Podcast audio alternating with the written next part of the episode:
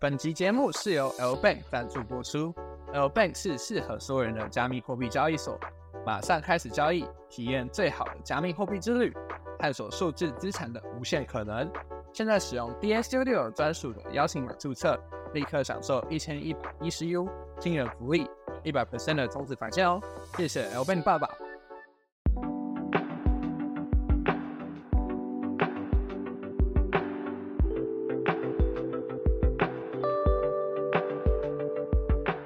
欢迎收听浩宇健 Podcast，我是今天的主持人子君。本节目浩宇健是由 DA 交易者联盟共同主持的 Podcast 节目，会有事件回顾、知名人物分享自身经历等等。好，那今天的话，我们邀请到 MMS 哦，就是其实大家应该也都蛮熟他是谁，因为他真的蛮有名的。那我们一开始就直接先让他来自我介绍好了。嗨，大家好，我是 NS 先生。那我我在加密货币圈的经历是二零一七六月，然后至今。现在还是营指标型的 KOL，然后还有最高军舰型的 KOL。现在是走的是搞笑路线。对，我们要走搞笑路线啊。好，那我觉得比较有趣的点是说，因为比起现在，呃，可以说是加密货币 KOL 是雨后春笋嘛，就很多很多很多。因为毕竟说就是这个这个行业算很新，然后很多人也都很乐于发发扬自己的的看法。可是你算是很早期，就二零一七年的时候就加入币圈，那个时候是在做什么东西啊？就是在二零一七年的时候。嗯，二零一七的时候，那时候我还是刚大一嘛，然后我妈那时候接触了一个资金盘叫以太世界，那到现在还是可以去查这一个资金盘，然后还可以查到就是那时候发起人是谁。那以太世界它，我大概简单说明一下，它就是一个要不断拉下线，然后的一个拆分盘。那嗯。它的原理是说什么？利用手机或是电脑的记忆体的额外空间出租给有需要的人，然后获取呃，因为跨国，所以要获取一些呃奖励。那这个奖励就是以太币。然后那时候以太币出金的方式，它也有讲解，就是你要透过买 coin 然后去出金这样子。那当时在台湾几间呃国内交易所有名的就是比特之星，然后买 coin 跟嗯那个币宝。他现在已经都差不多倒光光了，对，还是买 coin，然后出了一个子品子品牌 Max 嘛，对，那时候我我讲了一个蛮有趣的，就是那时候我去买以太币的时候，我那时候想说，其实奇怪，这东西怎么一颗九千块，比台积电还要贵？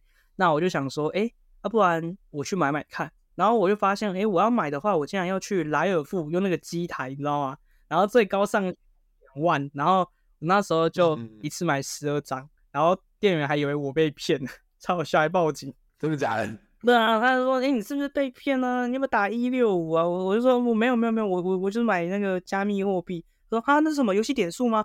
我说：“不不不不不，就就就就就就就投资的东西。”嗯，然后然后你要跟他讲说：“我因为这个买了一栋房这样子。”没有，那时候还没有啦。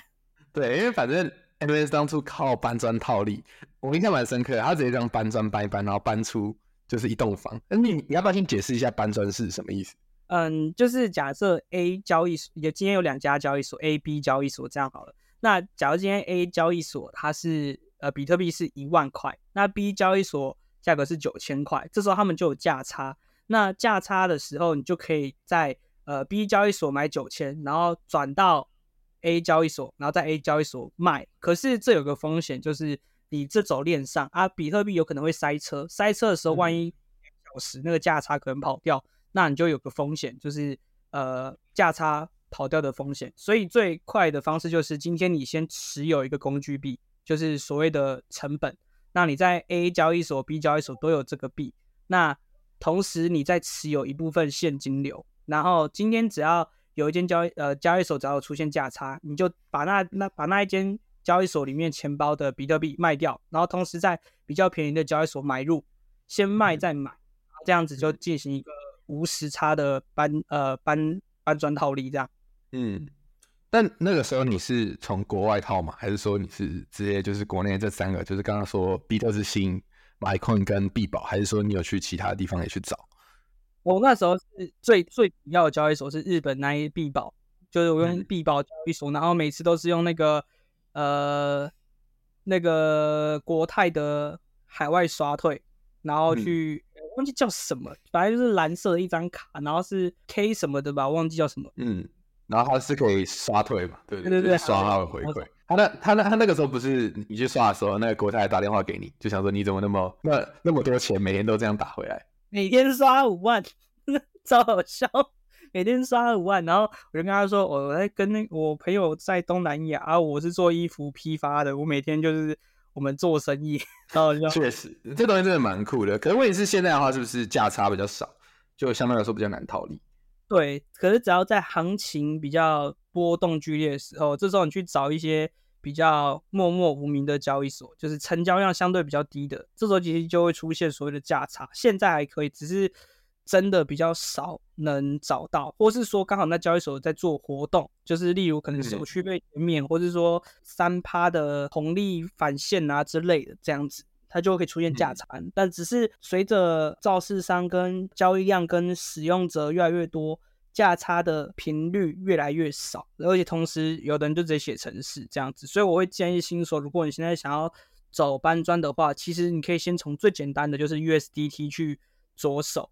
那 USDT 就是呃走搬砖的话，其实很简单，就是你看国内很多交易所，可能 Max 啊、RIB 啊或者什么之类的，他们其实偶尔在凌晨的时候都会有一定的价差。我也不知道为什么都是在凌晨啊，还特别奇怪。因为就是台币交易所通常都是台湾人在用，然后那个时候台湾人都在睡觉，所以比较容易出现一些价差。可能吧，但是我就觉得哎很酷，还是他们在凌晨的时候进货这样。对啊，反正就是这很酷哎，就是你可以直接去找这几个台北交易所之间的这价差。可是问题是价差应该不会到太大，还是说其实会？我跟你讲，前阵子还有一个搬砖的方式，只是我那时候听到的时候还蛮意外的，就是呃你要特别持有一家银行的信用卡嘛，我就好像是信用卡是联邦银行的。然后联邦银行的好像是呃美元账户吧，那时候你可以去跟像有一些交易所，他们会直接跟泰达公司买，然后再来到台湾卖。所以有时候你如果有美国的绿卡，听说你是可以直接跟泰达买，然后那个价差就出现。哦，这是确实。可是我记得每次跟泰达买的话，它的交易量要蛮大的，所以其实也不容易啦。因为我之前有翻过 Circle，就是 USDC 那个官网。我怎么记？我就我记得当初要一次买要跟他买超大的，这算是一个还蛮酷的一个一个知识点好，那我们撇开搬砖好了，就是之后的话，你重新就是你搬砖完之后，我记得你休息一段时间到二零一九、二零二零，然后那个时候你休息完重新出来，就是有做一些像是去跟大家讲讲说哦，可能币圈是什么样的世界啊，就是意见发表嘛，就有点像 KOL 那个感觉。然后你开始从基本面，不是吗？没错，因为我那时候想说。哎，如果我今天连自己要买的东西我都不知道那是什么，那这样就超危险的，就很像巴菲特常常说，你只需要碰你懂的东西就好了。嗯，然后这样子像大家会常常讲的，就是只赚自己认知以内的钱。嗯，对。所以之后你就是从基本面开始去了解这各个币种，然后把它整理成类似报告的东西发给大家，然后之后再慢慢走中，变成现在指标的形状。对对对，从从搬砖，然后到基本面，然后再到网格，然后再到指标流，这样。对，因为现在的话，其实你如果看 MS 的主页的话，就到时候如果大家有兴趣的话，在底下我们资讯栏会有 MS 的主页。对你点一下主主要你发现说，它其实介绍蛮多相关传统金融出来的一些指标或一些指标的搭配这样子。那为什么你会选择成为指标的操盘手？因为一般来说，在加密货币，其实大部分都是走走向是传统技术分析 PA 或者是。现在说最近比较流行的，像是订单流 SMC 这样类类型，那为什么你会想要去做这个指标流的东西？那其实从很久以前我就喜欢跟人家不一样。我那时候想说，哇，大家都学 PA，可是我的 PA 就没有特别好，而且我觉得就就很像人家连趋势线大家都会画的不一样，它没有一个绝对的值，就像 RSI 它超超买就是就是三十嘛，啊超买就是七十，那它就有明确的。跟你讲，除非你特别去改。那 P A 它就是就像趋势线，只要有人画，就会有人就是会一定会画不一样。那这些就是他们的差异。我就想说，OK，那我就来试试看。既然它存在 Trading View 上面，因为你看盘的人一定都是用 Trading View，那它都在 Trading View 上面，那我们就来看一看。然后我就开始一个一个看，一个一个看，然后就发现，哎，其实还蛮有趣的。它的每一个指标都是有。一个故事，然后都是有公式，然后也有经过大量的统计跟大量的计算才出来。那我觉得，哇，那相对于比较呃盘感比较惊艳的这个 PA 的话，那我更相信就是经过大量数据统计的指标。然后我，而且我觉得，我未来我要写成一个自动交易机器人的话，它一定就是写程式码的人应该都知道，就是它呃最原始的程式码就零跟一，那它就是一定要有一个明确的值，你要还是不要？你不能给他一个 maybe，或是给他一个试试看，对啊，嗯嗯嗯，合理。所以你这样子才选择指标流吗？对，没错。那你觉得是说指标流的话，因为因为因为现在其实也很多人就慢慢就加入这个市场嘛，你会觉得是说你会怎么给那些呃指就是就是刚加入市场的人，你要你会怎么说服他进入这个指标流的世界？嗯，我会跟他讲，我不会让他，我不会去说服他，但是我我会让他明白指标流它困难的点在哪里。就它简单可以很简单，但是它要很难，它也是可以很难。就好比我今天讲一个词好了，然后你你等下不要思考太，呃，我讲。麦当劳叔叔，你想到什么？肯德基爷爷 啊？肯肯肯德基爷爷。OK，就是像你这样的话，就是你会特别去找可能你潜在的潜在的竞争对手是谁。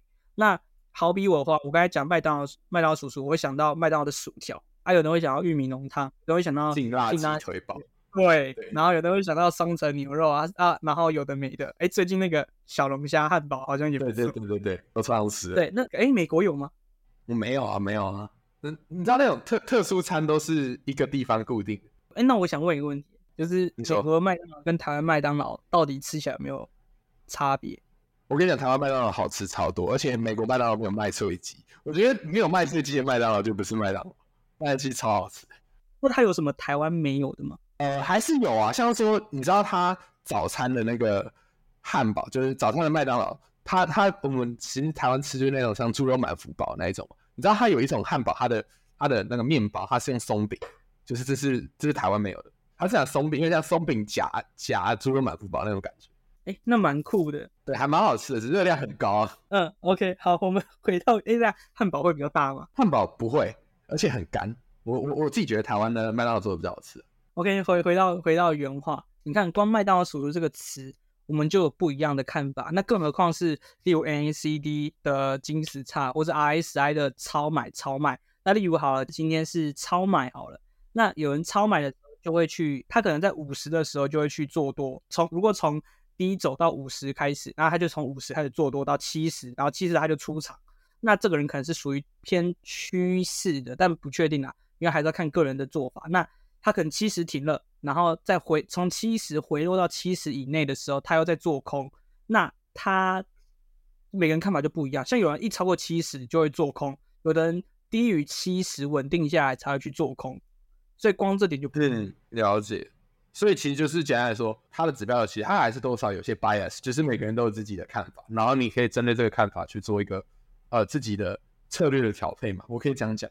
对他很吃，就是算是天分嘛，这叫天分嘛？呃，也不是，就是可能一个事情的一个东西的看法。这就是我常讲，就是说技术分析它很像是，它很像学科啦，只是它不会像说像电机系或数学系那种，就是你算出来答案的话，基本上就是就是有个正确答案。可是你如果是在做技术分析操盘，那无论你是指标，无论你是 P S M C，其实它都有点像是舞蹈系或者是呃绘画系那种感觉，就是它不会有个正确的。画法或一个正确的跳法，可是就是你就只要画的好看，就是跳的好看的话，那你就是一个正确的做法。就像是说，呃，如果说如果说你现在无论说你的图画什么样，你就只要能够持续赚钱，在这个市场上盈利，那你就是一个好的技术分析的方法。我觉得我会比较去这样去定义这个技术分析的类别。那指标流应该也是在包含在内。那这样你刚刚有提到说你会怎么样去宣传这个指标流的东西哦？那你觉得是说新手刚加入这个市场的？话，你觉得要先从什么指标开始学，会比较容易先去学会这个流派？我觉得最基本的就是先从 ENA、NA 开始学，然后它是最简单的，就是均值嘛。那然后再一呃指数平滑移动，那再来就是 SNC 跟 RSI 这种趋势的跟震荡的，开始慢慢学。所以一定要学趋势跟震荡，嗯，这两种类型的指标，然后再开始变到说。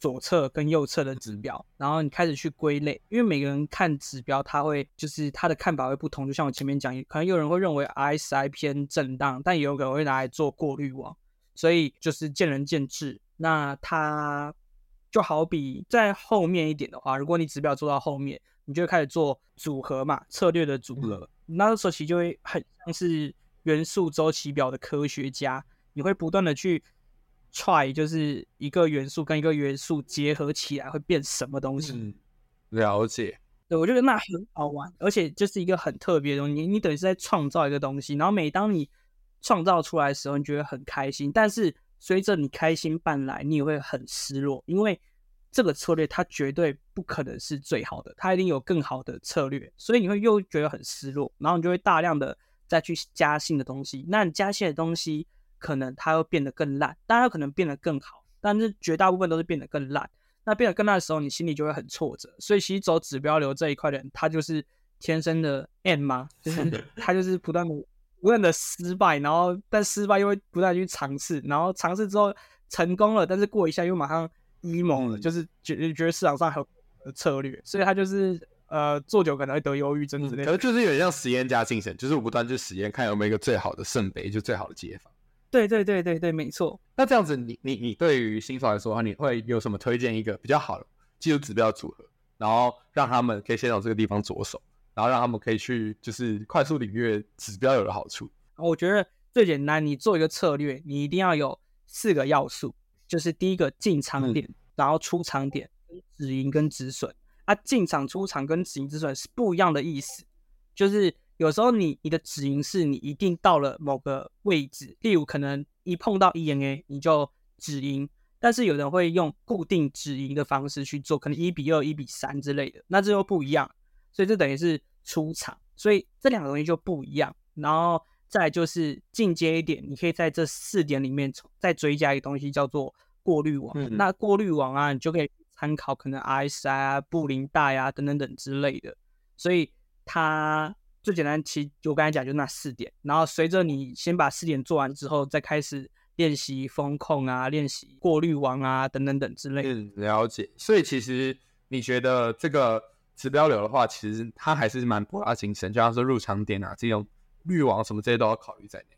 所以其实它也没有都想象中那么简单。真的，它没有想象中简单。好，那我们刚刚聊完指标流嘛，那其实刚刚指标流 KOL 算是 MS 的绰号。那除了这个绰号以外，还有一个绰号叫币圈疯狗。因为他跟很多人吵过架，就是就某一方面来说的话，其实之前我很常帮他擦屁股。我印象很深刻，就是他之前在跟别人吵架的时候，就是前一天我想说没事，我就去睡觉。结果早上起来的时候，一堆人跑来问我说：“嘿，你快点，你快点去那个 Discord 的那个伺服器里面，他们里面在里面吵架。”然后我就看到 MS 跟另外一个算 KOL 嘛，在台上在那边呃去讲这整个发生的经过，然后当下就超中风。那我想问你说，你吵过架的人，你最讨厌哪一个？我其实没有特别讨厌谁，因为随着其实呃在币圈做久了之后，我发现真的要吵你是真的吵不完，你知道以前我可能是那种，就是我看到别人家可能有一种失火的感觉，我就会去撒汽油，你知道吗？人家灭火，我是撒汽油，是确实，然后吹起号角的第一声，对，没错。但是我后面随着我觉得就是做交易球，会发现就是好累哦，去吵这些，那我又学就是开始学习就是哲学类。就是多看一些心灵方面的鸡汤，然后我就会开始学到一句话：人要学会放下才会快乐。嗯，然后再来就是，嗯，我们人从零岁到三岁学会讲话，但是我们却要从三岁开始学会闭嘴。嗯，对，有时候就是闭上嘴，沉默是金。嗯，那我以后还会看到你跟别人吵架吗？还是会啦。刚刚讲的都是屁话，是不是？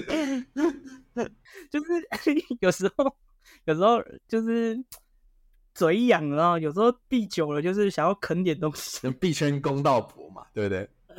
曾经的梦，曾经的梦想要当币圈公道婆，就是所以你没有一个真的很讨厌的人，我就继续挖坑给你跳。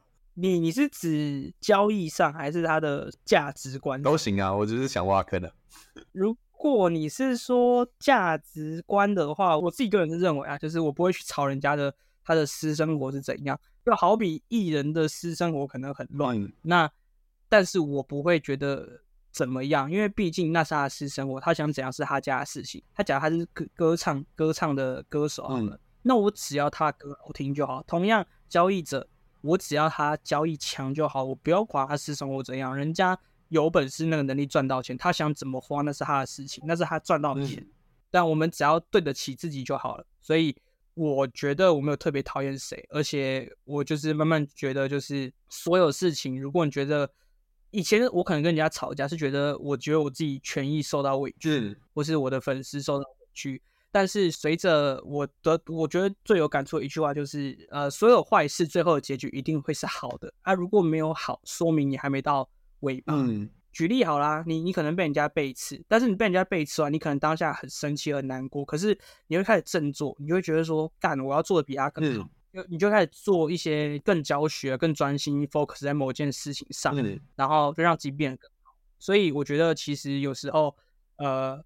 放下很重要，那同时就是所有事情到最后肯定是好的。嗯，我刚刚有没有以为你要讲？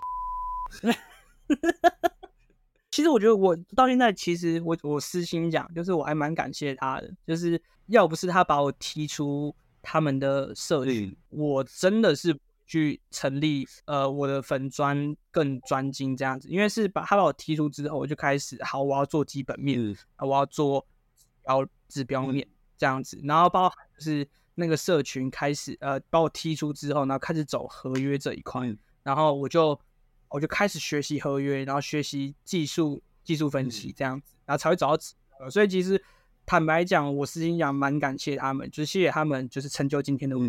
好，现在你作为一个加密 KOL，你这样指标有精通，然后你过去板正，其实你必须经验蛮丰富的，六年嘛。那这样子，你对未来比特币？你的看法是怎么样子？你觉得它会一路上涨，还是说接下来可能慢慢走入一个震荡，还是如何？就是时间时间的话，也是你你可以去分享，就可能说十年以后，或是一年后这样子。我其实觉得，就是比特币这件东西，很多人会把它当金融商品，但是我觉得人家会有讲比特币信仰者嘛。那我觉得比特币信仰者，他们应该还是有所谓假的信仰者，就是假借投资的名义，然后。混在信仰者里面，但是我觉得，呃，其实我觉得他有做到一个创新的一个革命，就是不会超发这一块。因为我最开始接触他是听一个故事啊，就是他们他们解释什么叫区块链，就好就好像是一个村子里面，然后有着传统金融，就所谓的银行第三方者。然后村长，村长家有个记账本，那记账本就是记账着村里所有的交易。那这个交易里面就是只能在村长家完成，然后村长会记录 A 给 B，然后 B 给 A 生。那万一有一天村长家失火怎么办？那就好比万一我们的银行突然失火了，或者说我们银行突然篡改，或是被某人操控，或是被什么东西操控着，然后没办法正常运作的时候，那我们的钱会不会不见？所以这时候就有一个东西，就叫呃分散式记账本，呃分散式记账本，那就是等于是说每一户人家里面都有一个记账本，然后当今天 A 跟 B 买东西的时候，就会透过广播的方式，然后跟村子里面进行广播。那同时最快完成记账的人呢，就可以拿到奖励，那就是所谓的比特币。那他们这过程简称叫挖呃挖矿嘛，对，就矿工嘛，对，那。我就觉得，哎，这个方式还蛮特别，因为假设今天大家都已经记账，那今天可能小明家的记账本烧了，但是有同时有很多人都可以证明他这个记账的证据，那他就没有任何的问题，哦，就不用怕。所以这这个就是比特币的算是它独特的地方嘛。那所以你觉得它涨，它真的会涨到十万吗？我觉得总有一天一定会的，觉得总有一天真的一定会，只是这个。总有一天是什么时候，我真的说不准哦。这确实。那我们现在的话，我们大家去第一牛熊市，现在应该是属于比较熊市的范畴。那你自己在观看这样的熊市范畴，你觉得这一次熊市的抄底价格，你觉得会落在哪里？我觉得可能八九千呢。八九千这么低吗？对我我自己是看到八九千，因为我第一次经历过的那个比特币的那个最腰斩那个时期是两万，然后跌到两千，这就是嗯，我知道，嗯，剩十分之一。那如果你这样来看的话，那六万八剩十分之一就是六千八。可是你要考量到说，就是有大量的用户进场到加密货币圈，所以不可，你绝对不可能是十分之一，一定是十分之一以上。所以我就抓一个，就是大概就可能八九千，然后一万这样子。嗯，所以那个时候你会去炒底对，那时候我一定会炒，但是我不会炒比特币底，我会炒 BNB。哦，你会炒 BNB？对啊，因为大家不是就是没有那么清楚。就是 MS 其实有一堆六块的 BNB，均价三十八，不要说六块。对你从六块开始买啊，然后买到它三十八块，对对对，就是以上，然后均价均均价来落在那那边啊，那这样其实真的蛮幸福，像每次必然有那个 Launchpad，然后都很很舒爽。对对对，每次就是放进去舒服，领利息。对，好，那我们刚刚提到 Launchpad 啊，就 L Bank 它也有 Launchpad，那记得也可以去关注一下它的平台币。我们要帮爸爸宣传，谢谢爸爸让我有饭吃。对，谢谢爸爸让我有饭吃。OK，好，那呃，就是刚刚你有提到说比特币你会什么时候去炒地？那这其实像加密货币越来越多新手进来，因为比如说它跟传统金融之间连接越来越深，然后越来越多的人愿意进来去交易看看，把去了解说这个世界到底什么样子。那你觉得新手刚加入市场？你要怎么样去跟他讲说哦，学习路程会是什么样子？觉得其实从新手来说，最一开始他要先学习自己接触的是什么，就是从基本面开始学，啊，开始去接触现货或是网格交易机器人这一块，比较相对没什么压力的。就例如好，你买现货，你被套牢了，大不了你就去丢在那个加密货币的活存利息嘛，大不了就是这样，或是锁仓，然后锁一百二十天或者两百天，然后锁进去。啊，就这样领利息，然后直到你套牢被结束，这样子其实是最最无脑的。然后相对，而且他们其实很多活存利息都比传统金融的银行利息来的更高。但是你可能要考量的就是，万一利息真的，你要你要想，就是你接下来丢这笔钱是丢水沟，就让它归零，你也没差的金额，而不是一开始就想要靠加密货币去支撑你生活的开支，这是不可能的。因为你在完全没有经验的情况下，绝对是没办法应付日常的开支，除非你今天有几亿，或是你是富二代，不然我觉得你开始先可以先从你在练习，你要当做心理的状态，就是你在练习接触金融商品，然后而且同时你接触的金融商品是高风险高高报酬的商品类。嗯，那这样子，其实坦白讲说，你这样做交易的话，你你也算是职业操盘手。那你觉得是说，好，我现在新手已经弄清楚了什么合约？然后我自己有自己的流派，然后我也搞清楚是说币圈到底在干嘛。那如果他想成为一个职业操盘手，你觉得有什么建议，或者是有什么门槛之类，他要去达成？我觉得你要成为职业操盘手，你有一个条件，就是第一个，你的存款必须先让。假设你今天完全不做任何事情，就是你你没有任何工作，然后你的存款是足够你两年开支以上，会比较好，因为。万一你加密货币连续亏个半年，你心态你又没有工作，你又没有收入，你也没有存款的话，你一定会吃老本。然后随着老本越减越少，你在加密货币里面的本金也越来越少。所以我觉得一定要有两年的存款会比较好，开支的存款。嗯，然后再来就是你要有一个打最坏的打算，不要太乐观在加密货币市场上。然后你要一定要练习，就是知道合约是一个双面刃，或是。你今天只买现货的话，你还是要接触合约，因为你现货被套牢，其实有个解法，我相信你也知道，就是你实现货，那你就去做空，就是你已经觉得市场要跌，嗯，那你就去做空，对，去对冲，对对冲。那如果你真的很肯定，就是妈要大跌，那你就直接两倍、三倍去做空它，嗯，就是在下跌也能赚钱这样子。对啊，对啊，我觉得最基本就这样。那如果它真的不幸涨了，如果是开一倍做空好了，那也没关系啊，也是对冲啊。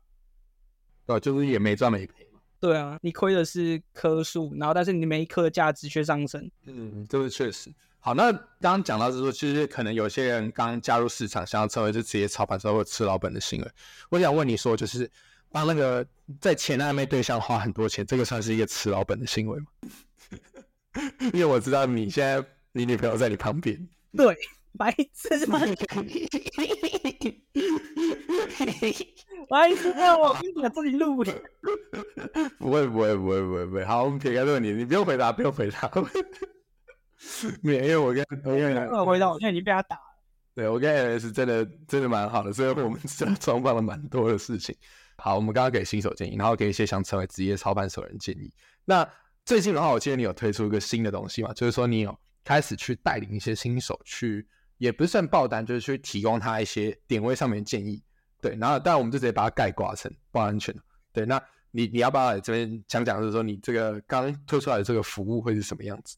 我这包人其实就很简单，就是有建议的止盈价跟止损价，然后还有编号单数，然后跟每个月的盈利统计这样子。然后我相对而言会想要给比较呃嗯，怎么讲实惠的价格，就是不要让小资族觉得太太负担的价格。所以我其实给价格超便宜，就是每个月十五 U 而已，就大概就是相对的，就是每天花十五块台币，零点五 U 嘛，就每天去喝一个麦香绿茶这样子，然后就可以去得到是说可能呃比较成熟的交易者的一些建议。对对对对，没错。然后，但是他呃也也是要有一定的把握，就是你不能保持着说哇一定会赚或是怎么样，因为像最好最好的交易，它也会有亏损的月费、亏损的年份，这都是不一定的，所以未来都是一个未知数。这样，嗯，你可以随着那些报单，可以去发现这个交易者他的风格是什么，那为什么他会这样子去开单，他开单的理由是什么，可以慢慢去学习。嗯嗯，这这这个真的蛮重要的，就是说。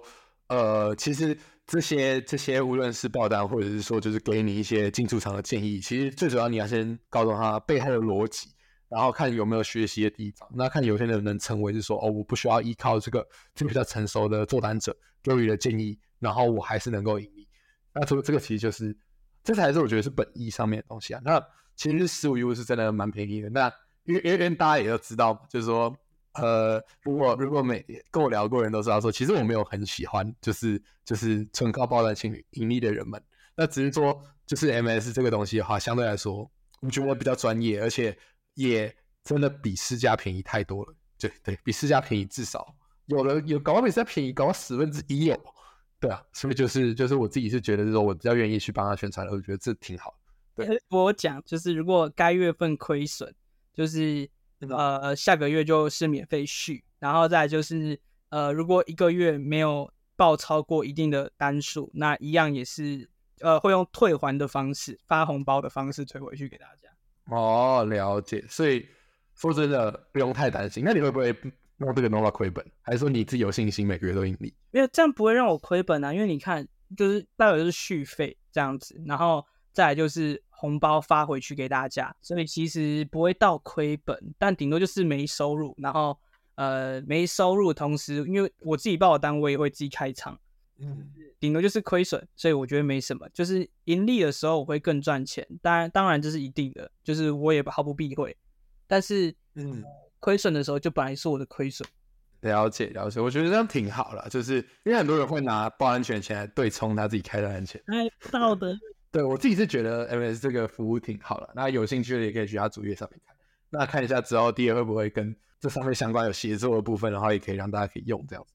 OK，好，那我们其实也聊蛮多啊，就是从你一七年到现在，那我想问你，从以前到现在，你有没有最印象深刻的交易？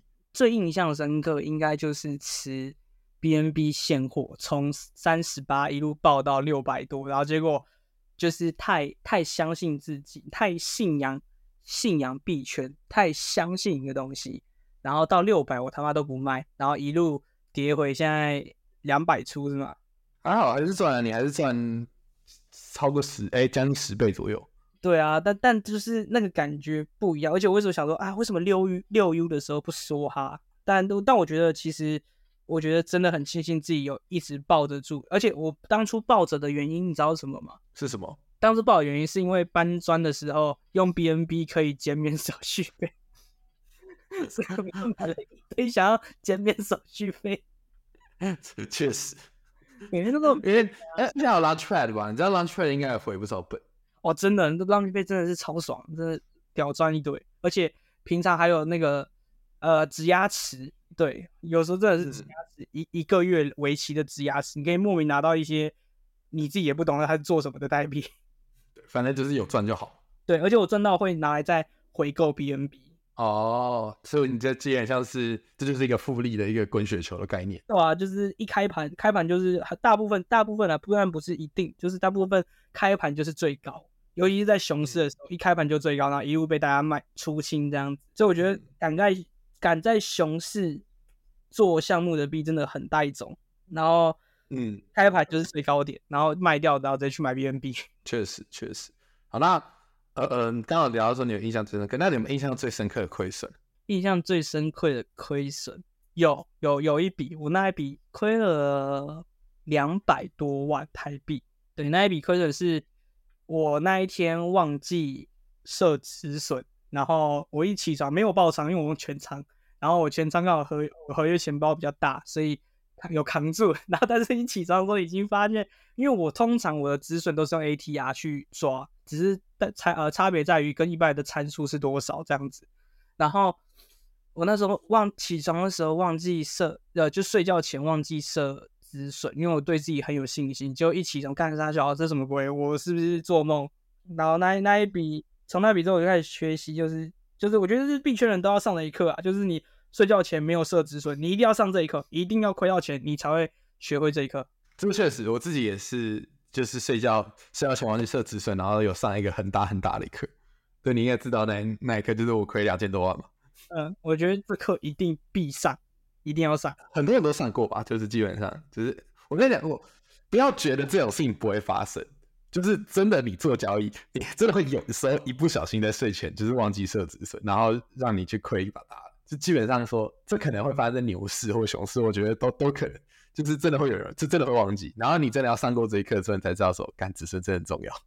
对你去问现在台湾的任何一个 KOL 大神，只要他没有上过这一课，我就觉得他不是币圈人，一定一定有，或是洗完澡，对，还要洗澡。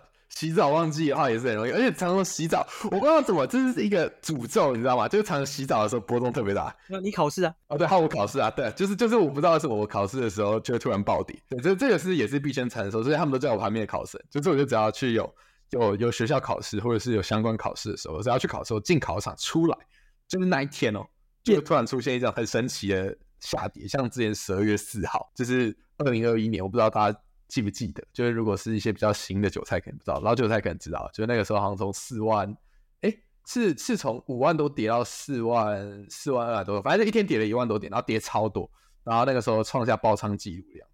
对，然后那那个时候也是我考试，所以他们都叫我旁边考试。对我，我觉得就是真的一定要上过一课才会知道。对，那这算是必经一课吧。而且我一直觉得是这样，就是。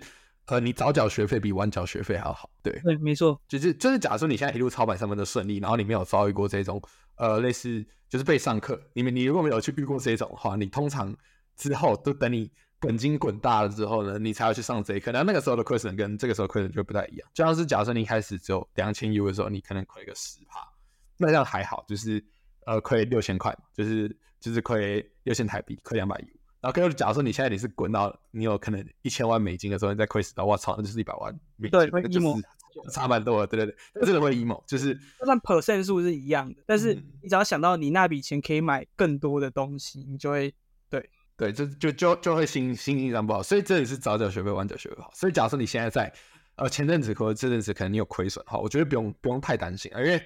除非是你现在本金超大，然后你就觉得说，我操，这个爆掉真的是又影响到一部分的生活。那不然的话，说真的，这个东西就是学费，你就是缴了之后，就是下次不要再犯就好。那除非是说你是做了一些是说，我就偏向合理的操作，你还是亏钱，就是啊，你有设止损，你还是亏钱，那就算了。我就觉得是说，这个东西就是真的就是学习的一个路程，因为你不可能是说你在整个操盘的途中，甚至包括说你这场学业上一样，你不可能都没有跌脚跌过脚。假如说你一直都是班上的第一名，你一定会有时候。有一两次一不小心考差了，然后你可能变成班上第二名、第三名之类，就是就是每个人都会有面临这样子问题的时候，所以就真的是早缴学费晚比晚缴学费要好，就是你国高中的学费里面大学学费还要便宜，所以就是就是不要在大学那个时候去缴太多学费，对，嗯，不要在大学的时候冲不休缴太多学费，那像是没有毕业也是一样的。好，再哭，对，我在哭，我在哭。好，其实今天也分享蛮多东西，就是从他之前搬砖。到此到到现在就是给一些新手建议，然后还有跟大家讲说哦，这个学费真的要记得交。